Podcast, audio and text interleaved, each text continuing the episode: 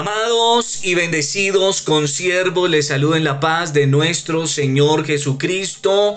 Una vez más con la bendita palabra de Dios. Quiero recordarte que estamos trazando un tema con el título Las siete constantes del Hijo de Dios. En la entrega anterior te estuve hablando acerca de la primera constante del Hijo de Dios y tiene que ver con la unción, unción continua.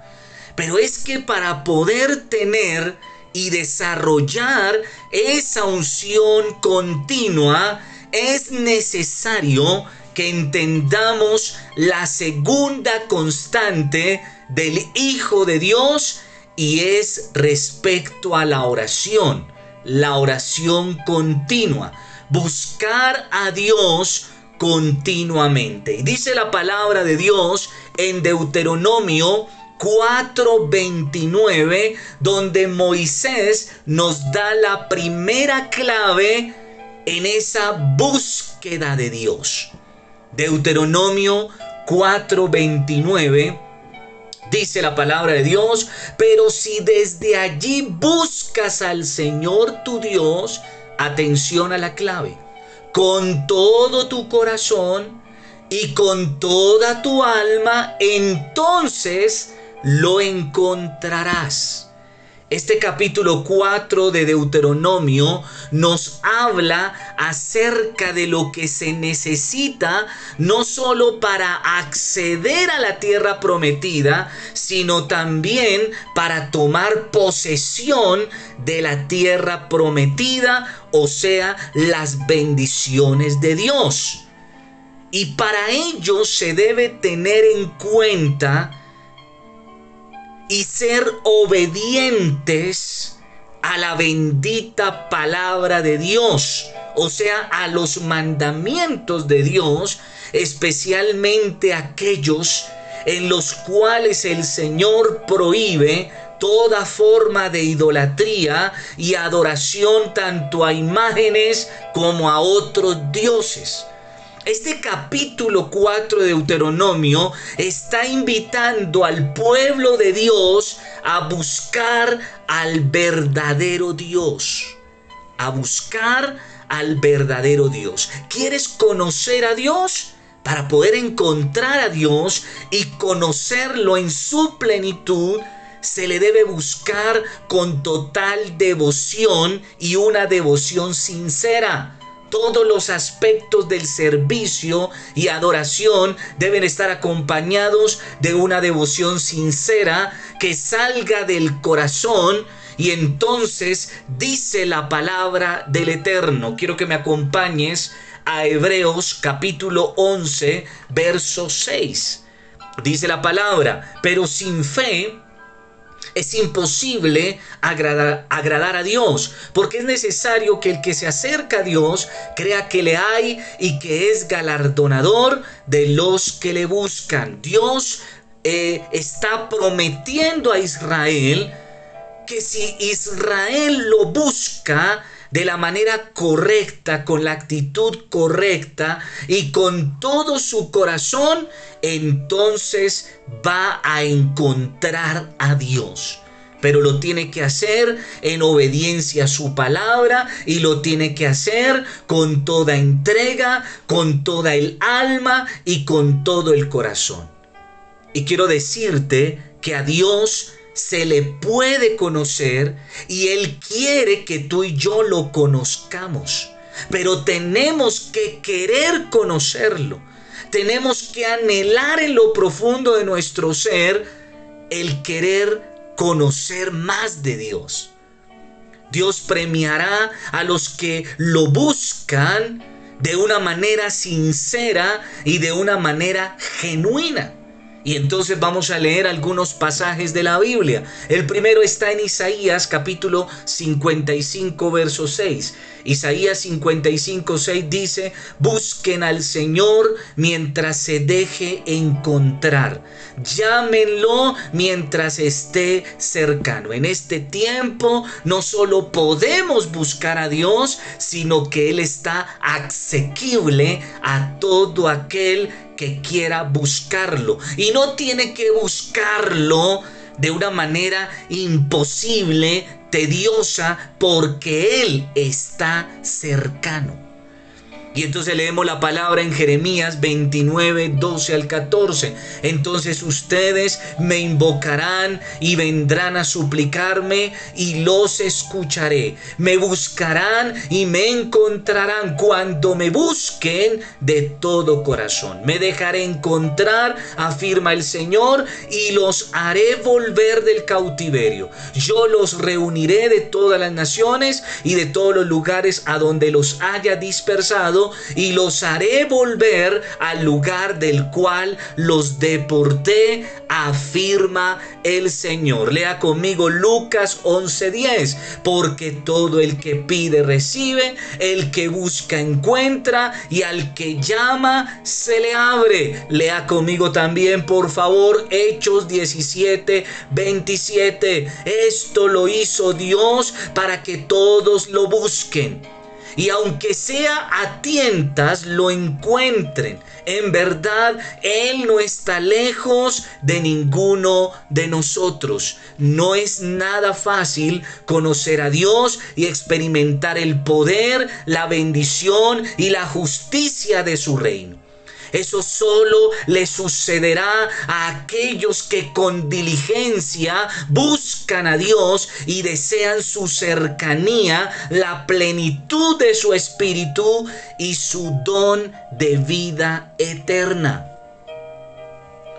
Un ingrediente clave para poder experimentar lo anterior es la constancia y perseverancia en la búsqueda de Dios. Quiero invitarte para que abras tu Biblia en Levítico capítulo 6, verso 8 al 13. Levítico capítulo 6, verso 8 al 13. Atención a las instrucciones que da el Señor a través de Moisés. Habló aún el Señor a Moisés diciendo, manda a Aarón y a sus hijos y diles, esta es la ley del holocausto. El holocausto estará sobre el fuego encendido, sobre el altar toda la noche hasta la mañana. El fuego del altar arderá en él y el sacerdote se pondrá su vestidura de lino y vestirá calzoncillos de lino sobre su cuerpo. Y cuando el fuego hubiere consumido el holocausto, apartará él las cenizas de sobre el altar y las pondrá junto al altar. Después se quitará sus vestiduras y se pondrá otra ropa. Y sacará las cenizas fuera del campamento a un lugar limpio. Y el fuego encendido sobre el altar no se apagará, sino que el sacerdote pondrá en él leña cada mañana y acomodará el holocausto sobre él y quemará sobre él las grosuras de los sacrificios de paz el fuego arderá continuamente en el altar, no se apagará.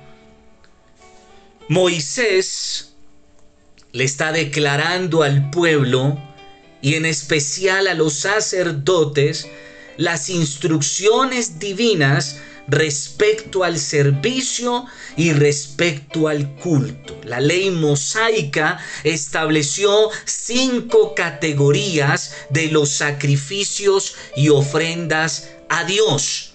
Te voy a nombrar las cinco categorías, pero voy a profundizar en la primera que es el holocausto cinco categorías de los sacrificios y ofrendas a Dios. El primero el holocausto. El segundo, la ofrenda de cereales o granos. La tercera, la ofrenda de paz. La cuarta, la ofrenda por el pecado. Y la quinta, la ofrenda expiatoria. Yo te aconsejo que hagas un estudio personal acerca de estas cinco categorías de sacrificios y ofrendas a Dios. Yo te voy a estar enseñando acerca de la primera que tiene que ver con el holocausto. El holocausto tiene que ver con una entrega completa a Dios. Tiene que ver con Cristo como ese ejemplo perfecto de entrega total a Dios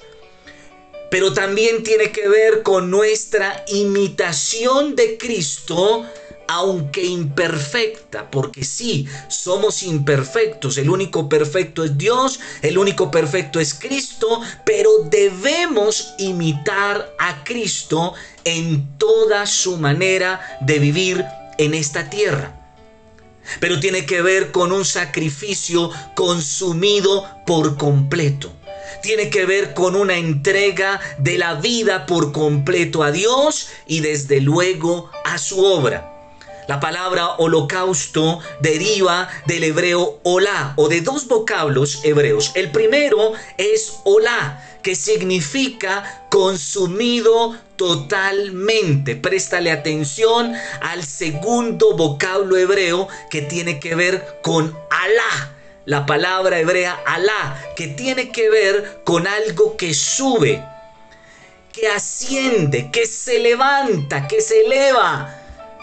Tiene que ver también con abandonar, tiene que ver con adelantar, tiene que ver con alejar, alzar, cortar, cubrir, elevar, enaltecer, encender. Entonces, imagínate todo lo que implica este primer sacrificio. Este sacrificio era diferente y especial de los demás sacrificios por un simple hecho. ¿Cuál hecho? Este era totalmente para el Señor. A diferencia de los anteriores sacrificios y ofrendas, que en algunas veces una parte era para Dios, otra para el sacerdote, otra para Dios, para el sacerdote, y aún la persona que ofrecía se podía quedar con una parte. El holocausto requería, demandaba de Dios que todo fuera para él. Todo el cordero debía ponerse sobre el altar, debía quemarse por completo y debía ser como olor fragante, grato que subiera a la misma presencia de Dios. Continúo en el siguiente audio, no te lo pierdas. En el audio anterior te estaba hablando acerca de lo que significa la palabra holocausto desde dos vocablos hebreos, Olá y Alá. Y en ambos nos habla de una entrega total, de algo que se consume en totalidad y completamente para Dios, pero con otras palabras que tienen que ver con abandonar todo lo que tengo que dejar para entregarme totalmente a Dios, a qué me debo adelantar con tal de entregarme totalmente a Dios, qué tengo que alejar de mi vida con tal de llegar a, a, esa entrega total de Dios y entre otras cosas más que significa esta palabra holocausto desde su raíz etimológica hebrea.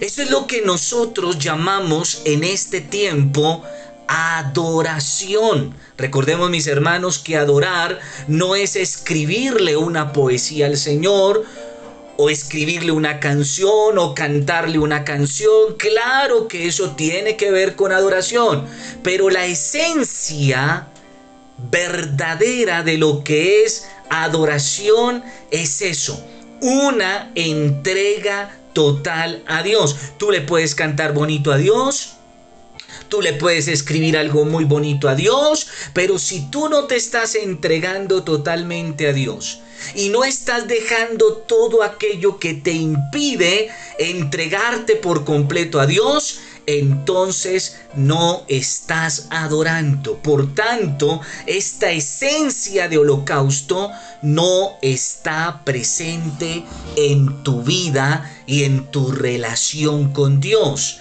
es cuando tú te entregas de verdad, de corazón y buscas por encima de todo y de todos agradar a Dios. En pocas palabras, mi querido, mi querida, mi amado y mi amada, todo esto se traduce en una palabra que se llama obediencia. Esto se traduce en una palabra que se llama obediencia. No hay holocausto si no hay adoración, o sea, obediencia. Necesitamos obedecer a Dios. Por eso la exhortación tan fuerte que le hace Samuel a Saúl en primer libro de Samuel, capítulo 15, verso 22. ¿Qué le dice Dios a Saúl? Y Samuel dijo, se complace el Señor tanto en los holocaustos y víctimas como en que se obedezca a las palabras del Señor.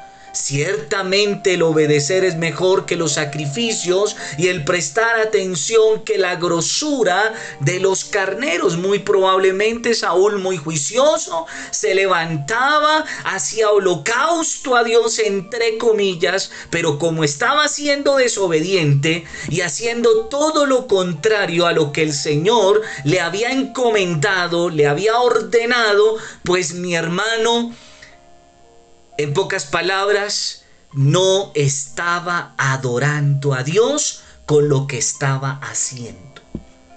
Porque le faltaba algo primordial, principal a ese holocausto, a ese sacrificio, y es la esencia, la adoración traducida en obediencia. Para que mi oración adoración y servicio sean aceptables en la presencia de Dios, estas deben ser pasadas por el fuego del altar. Toda nuestra entrega a Dios debe ser quemada completamente y en totalidad en el fuego del altar de Dios. Tenemos que pasar por el fuego. Y entonces dice la palabra en la segunda carta a Timoteo 1, 6 al 7. Por lo cual te aconsejo que avives el fuego del don de Dios que está en ti por la imposición de mis manos. Porque no nos ha dado Dios espíritu de cobardía, sino de poder, de amor y de dominio propio. Todo lo que nosotros hagamos sin ese fuego de Dios, por bueno que sea, por bueno que parezca, por excelente que parezca, simplemente mi hermano es un cadáver puesto sobre el altar, que era lo que estaba haciendo Saúl. Saúl omitió algo importante en ese holocausto, el fuego que quema el orgullo, que quema, eh, que quema la hipocresía, que quema la mentira, que quema toda forma de pecado. Sin fuego, mi hermano, todo lo que hacemos para Dios no es más que un cadáver puesto sobre un altar. El problema, mi hermano, es que al cabo de un tiempo, ¿cómo queda ese cadáver? ¿A qué huele ese cadáver si no lo quemo? Al cabo de unas horas huele a podrido, huele mal, huele feo. Lo único que va a traer ese pedazo de cadáver es moscas, insectos. Entonces mi hermano, esto significa que toda cosa que nosotros pretendamos hacer para Dios, si no va acompañado del fuego del Espíritu Santo, simplemente es el esfuerzo del ser humano la buena intención del hombre por querer agradar a Dios, pero nunca va a alcanzar realmente el nivel de lo que Dios está pidiendo. Entonces vamos a ver creyentes que ayunan, que muy juiciosos no se pierden un culto, que muy probablemente hasta leen la palabra, una oración matutina, pero resulta que como le falta fuego a ese altar, mi hermano, repito, es simplemente un cadáver puesto sobre el altar. Necesitamos echarle candela, necesitamos prenderle fuego a ese altar para que arda y lo que arda suba como olor grato a la presencia de Dios y no que le llegue a él un olor fétido, podrido, que él simplemente quiera es voltear su rostro e ignorar lo que estamos haciendo. ¿Cuál es la razón? La respuesta es la misma imperfección del hombre. Y esa misma imperfección es la que hace que por más que tengamos buenas intenciones para con Dios, por más que nos esforcemos, le terminemos entregando algo que para Dios le va a oler a feo, por lo tanto no le va a ser agradable algo que va a estar plagado de, insectos, o sea, plagado de errores y de una cantidad de equivocaciones. Algo que va a ser más símbolo de muerte que de vida. Recuerda, un cadáver. Algo que no va a dar fruto o el resultado que Dios está esperando de nosotros, de nuestra entrega, de nuestro servicio a Dios la intención del hombre de agradar a Dios haciéndolo en su carne y en sus fuerzas. Debemos entender que constantemente el fuego del amor y la pasión deben estar en el altar que levantamos a Dios. La instrucción dada por Moisés era que no se debía dejar apagar el fuego este debía arder tanto de día como de noche. Entonces habla de un holocausto, habla de una oración, habla de una adoración continua. Dos holocaustos diarios. Dos oraciones diarias, la de la mañana y la de la noche. Hay hermanos que omiten cualquiera de las dos, o peor aún, las dos. Pero se dicen llamar cristianos, hijos de Dios. Y entonces dice la palabra en Éxodo 29:38.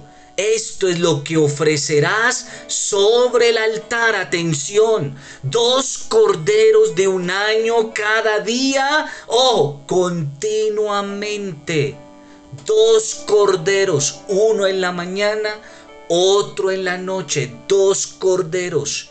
Y esto debe hacerse de continuo por todas las generaciones. ¿Será que eso quedó solamente en la Torah? ¿Será que eso solamente quedó allá en el desierto? ¿Será que eso solamente quedó allá con Moisés y con el pueblo de Israel? No, continuamente aplica para nosotros hoy y te lo voy a comprobar más adelante con algunos pasajes de la Biblia. Pero quiero que leas conmigo el verso 42 de Éxodo 29. Esto será el holocausto continuo. Atención por vuestras generaciones a la puerta del tabernáculo, o sea, del templo, delante del Señor, en el cual me reuniré con ellos. ¿Para qué? Para hablar allí con ellos. Entonces, el Señor cada mañana y cada noche en la puerta de sus atrios de su tabernáculo se reúne con nosotros. ¿Para qué? Para estar allí con nosotros en intimidad, pero también para hablar con nosotros allí.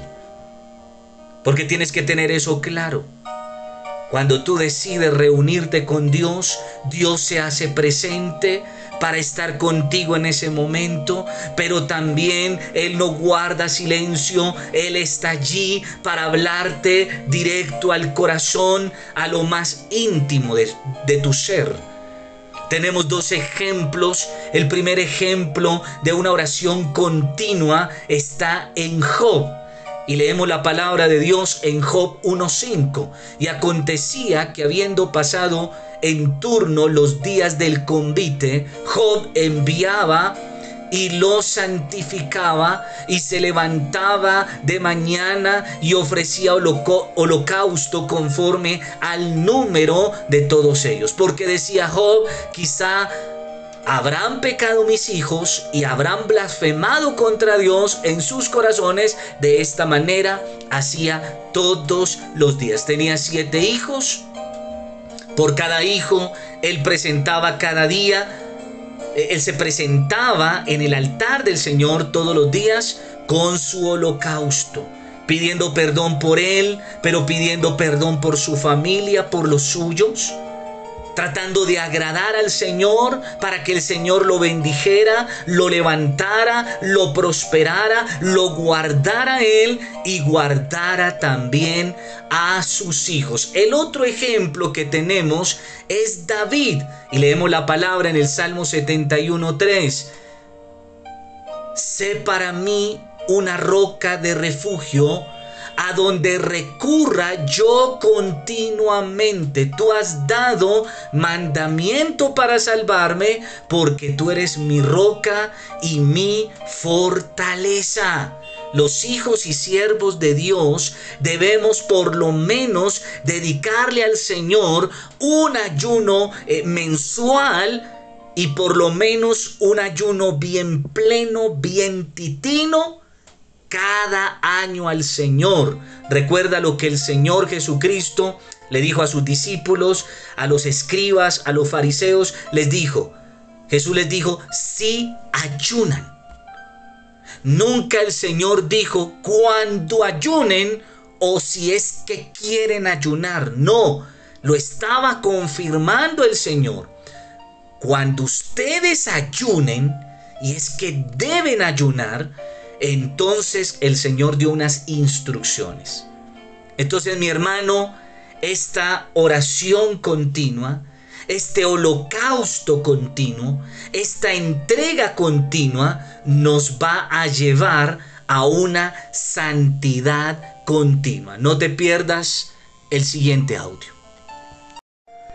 Continuamos, mis amados hermanos. En el audio anterior te estaba diciendo que aquel hijo de Dios, que aquel creyente, que continuamente está en el altar de Dios, pero no solo orando, sino adorando, que es adorar es un holocausto es que quemamos nuestra vida, todo nuestro ser, entregamos todo, no nos reservamos nada, porque lo que hace diferente a este sacrificio llamado holocausto de todos los demás es que este tenía una característica principal y era que se entregaba todo totalmente a Dios. Nada quedaba para el sacerdote, nada quedaba para la persona, no, era totalmente para Dios. Allí se quemaba todo y debía salir, debía subir como olor grato, fragante a la presencia de Dios. Y para que eso sucediera, entonces venía la segunda característica y es el fuego, la candela. Tiene que quemarse eso allí para que pueda subir ese aroma delicioso a la presencia de Dios. De lo contrario, un holocausto sin adoración, un holocausto sin obediencia, un holocausto sin entrega y sin fuego, es solo un cadáver sobre un altar que al cabo de un tiempo, mi hermano, por más que lo hayas arreglado bonito, la tendencia es que va a oler horrible, se va a podrir y por tanto será tan fétido el olor que a Dios no le va a placer atenderlo, recibirlo, sino que volteará el Señor su rostro. Entonces mi hermano, debemos por lo menos una vez al mes hacer un ayuno como querramos, pero por lo menos cada año entregarle un ayuno muy potentoso, muy poderoso al Señor, un ayuno de calidad. Y esto, mis hermanos, nos va a llevar por defecto a una santidad continua. De lo contrario, no hay santidad, hay escarnalidad en los hijos de Dios, en los siervos de Dios. Y entonces dice Judas 24, al único Dios, nuestro Salvador, que puede guardarlos para que no caigan y establecerlos sin tacha y con gran alegría ante su gloriosa presencia. Muchos creyentes hoy por hoy facilistas, modernistas, han querido vivir una vida creyendo que Dios los libra del pecado, de la iniquidad, sin ellos hacer el menor esfuerzo. No, yo para qué oro si ya Dios me guarda. Yo para qué oro, para qué leo la Biblia si es que eh, eh, ya fui bautizado, bautizada. No, mi hermano. Solo a través de lo anterior es que Dios nos guarda de no caer. Por tanto, el Señor nos permite vivir una vida sin tacha y totalmente gozosos, alegres ante su gloriosa presencia. Por eso, mis hermanos, la instrucción divina es clara en este día. Quiero invitarte para que leas conmigo primer libro de Crónicas 16:11. Primer libro de Crónicas 16:11 dice la palabra, buscad al Señor y su poder, buscad su rostro continuamente. ¿Dónde somos fortalecidos? ¿Dónde, donde somos victoriosos, empoderados? Donde vivimos con Satanás y los demonios debajo de la planta de nuestros pies, buscando el rostro del Señor continuamente. Termino esta entrega leyéndote lo que dice Romanos 12:12. 12. Romanos 12:12 12, dice la palabra, gozosos en la esperanza, sufridos en la tribulación y atención constantes en la oración, porque lo anterior es transitorio, lo anterior es pasajero, las pruebas, los problemas. Mi hermano es algo pasajero, es una prueba que el Señor coloca sobre nuestras vidas de acuerdo a la capacidad que tenemos para salir adelante de ellas. Pero ¿dónde está la clave? ¿Dónde está el secreto? ¿Dónde está la victoria? ¿Dónde está la bendición del Hijo, de la hija de Dios, del siervo, de la sierva de Dios? En estar y permanecer constantes en la oración. Te bendigo, Paz de Cristo. Que la gloria del Eterno resplandezca sobre tu vida, sobre tu casa y sobre los tuyos. Hasta una próxima oportunidad.